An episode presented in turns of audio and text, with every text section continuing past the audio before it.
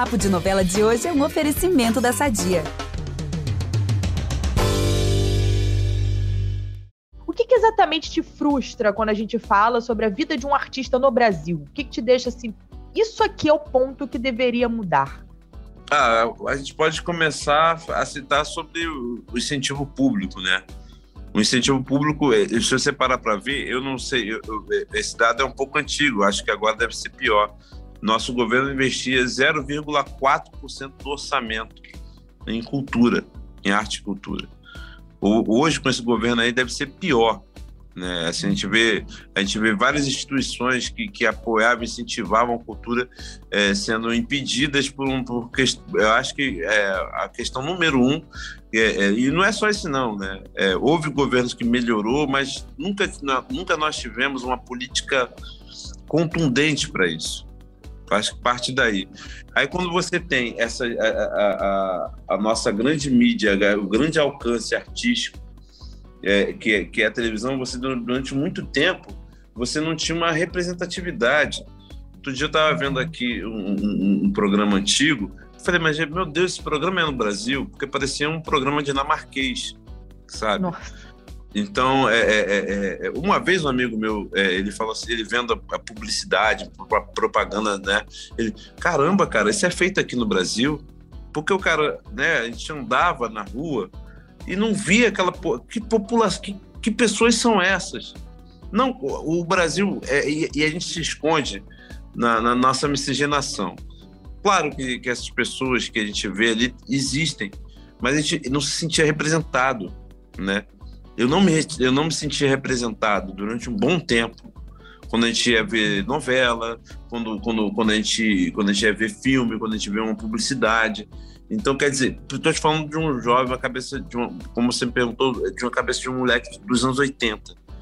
Por, por que, que minha família rejeitou a ideia de eu ser artista? Quantas figuras com meu estereotipo você via na, na mídia? Quantos, quantos artistas periféricos você via tentando? Porque, cara, só Deus sabe. Eu lembro que no, no Big Brother existia assim: ah, Babu é pobre, como assim? Ele já fez isso? Cara, era era, e, e vou te falar, é, é, é, porque era muito difícil ganhar dinheiro. Eu fiquei cinco, seis anos da minha carreira, é, pelo contrário, minha mãe tirava dinheiro da bolsa, do bolso dela para fazer curso, para comprar livro. Pra, pra é, é, eu lembro um período que a gente teve a oportunidade de fazer Shakespeare lá no, no, no, no Nós do Morro. A gente ganhou uma verba para poder montar uma peça de Só que essa verba, como eu te falei, as políticas sempre de, de burocracia, a gente teve que ficar ensaiando sete meses sem ganhar um real. Nossa. Então, quando aquela micharia, quando a, gente, quando a micharia saiu, pô, meu, eu tava com sete meses de dívida. Aí você, por exemplo, de repente, sei lá, naquela época, sei lá, 3 mil reais, é, é, eram, sei lá, 10 salários mínimos. Mas eu tinha sete meses, sacou? É como se hoje eu tivesse ganhado 10 pratas. Se eu estou sete meses sem ganhar dinheiro, eu ganho 10 pratas agora, Acabou. eu tenho sete dívida. Sabe? Eu vou ter que escolher qual dívida que eu vou pagar para poder não passar fome. Entende? Então, quer dizer, isso era muito. É, é, é, e eu vinha de uma família de pessoas que tinham dificuldade, as pessoas não tinham subsídios para custear os meus estudos. Então, é, é, é, era uma coisa assim. A minha mãe ficava desesperada, falava: Meu filho, como é que você vai se sustentar? Como você vai sustentar os seus filhos? Né? Porque ela não se via representada.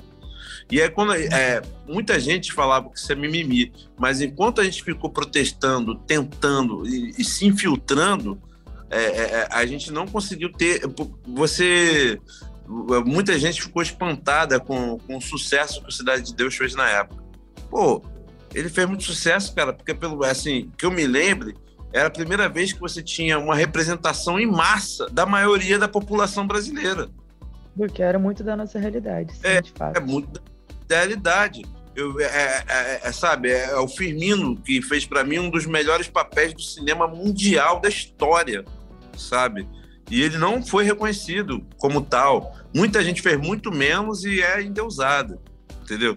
Então, quer dizer, é, essas coisas me deixavam muito frustrado e ao mesmo tempo me deu muita força, porque se eu não tinha, se eu não, porque eu não é que não tinha, né?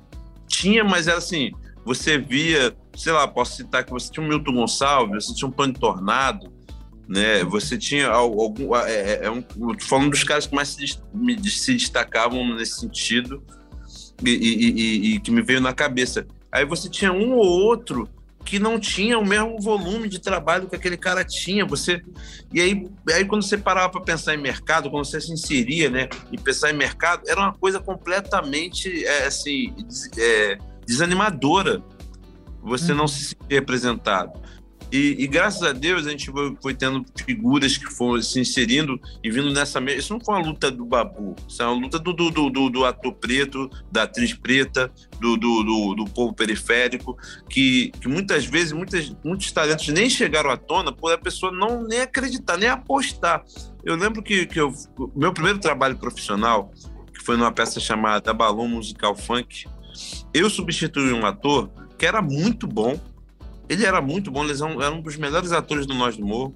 Porém, naquele momento que ele estava na vida dele, ele tinha que optar ou fazer o teatro, que remunerava ele muito pouco, né? ou ele pegava e ia para a profissão que ele estava se formando na faculdade, ou trabalhar. E ele optou por ir trabalhar numa, numa profissão é, é, é mais, é, é, eu falo, normal, como se a gente não fosse normal. E, e, e essa questão me deixava muito frustrado Aí, quando, é. conforme a gente foi é, é, vendo que, que a minha luta, que era a luta de vários, e que a gente continuou, e que, e, e que hoje nós somos referência para novos garotos que vêm lutando, que vão sofrer. Não pensa que o negócio melhorou, não, tá, galera? É tiro, porrada e bomba até agora. É, é, é, é difícil, ainda tem preconceito, a, a, ainda tem resistência, ainda tem, ainda tem um monte de coisa a se cumprir, né? O abismo social só aumenta, mas assim, a conquista, quando, quando você sua e você chega num, num ponto, é, é, é, não tem como você não se sentir orgulhoso por romper essas barreiras. É, é, você ter você ter uma figura como eu, com, com é, fora dos padrões total, não é só uma questão de pretitude, de, de, de, de, de, de, de periferia, não. É várias questões. Eu, eu, eu, durante muito tempo fui uma figura de um homem gordo, né? É, é, é eu sou um homem gordo. E essa, até, até então, é, é, é era uma figura que só servia para ser servir de chacota, né? De não sei o que. Eu sou um eu sou prognata. Então, quer dizer, teve um, um monte de coisa que, que, que, que ia contra, e eu não me conformo. Então a gente é, é, nesse, é, é nessa contramão que a gente foi. Então a minha maior frustração foi essa contramão toda que a gente teve que pegar. Entendeu? Ô, ô Babu, é e, e, você falou aí que a gente está começando a ver uma mudança agora, né? A gente vê, por exemplo, uma Thaís Araújo interpretando uma advogada rica, e sem justificar, ela, quando interpretou a Helena do Manuel Carlos, ela também falou, né?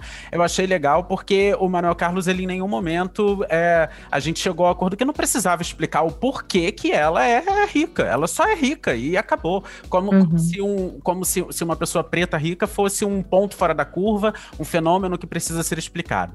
A partir do momento em que você é, consegue essa projeção, é, consegue, é, é, é através do BBB e também da sua carreira, é, chegar onde você chegou, é, o racismo, ele, ele continua te impactando ainda assim? Você sente impacto do racismo na sua carreira hoje, ainda? Sempre, gente. Isso, isso, isso, ele, a gente consegue, é, você pode ver os dados da, da né?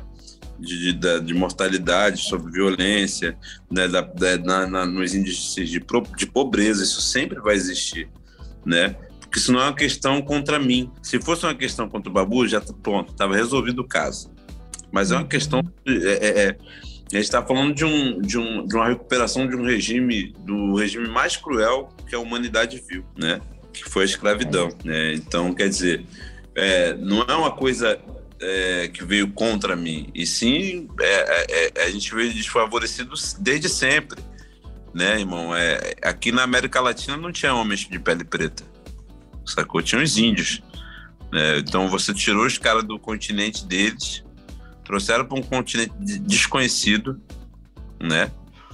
E aqui a gente teve que criar nossas famílias.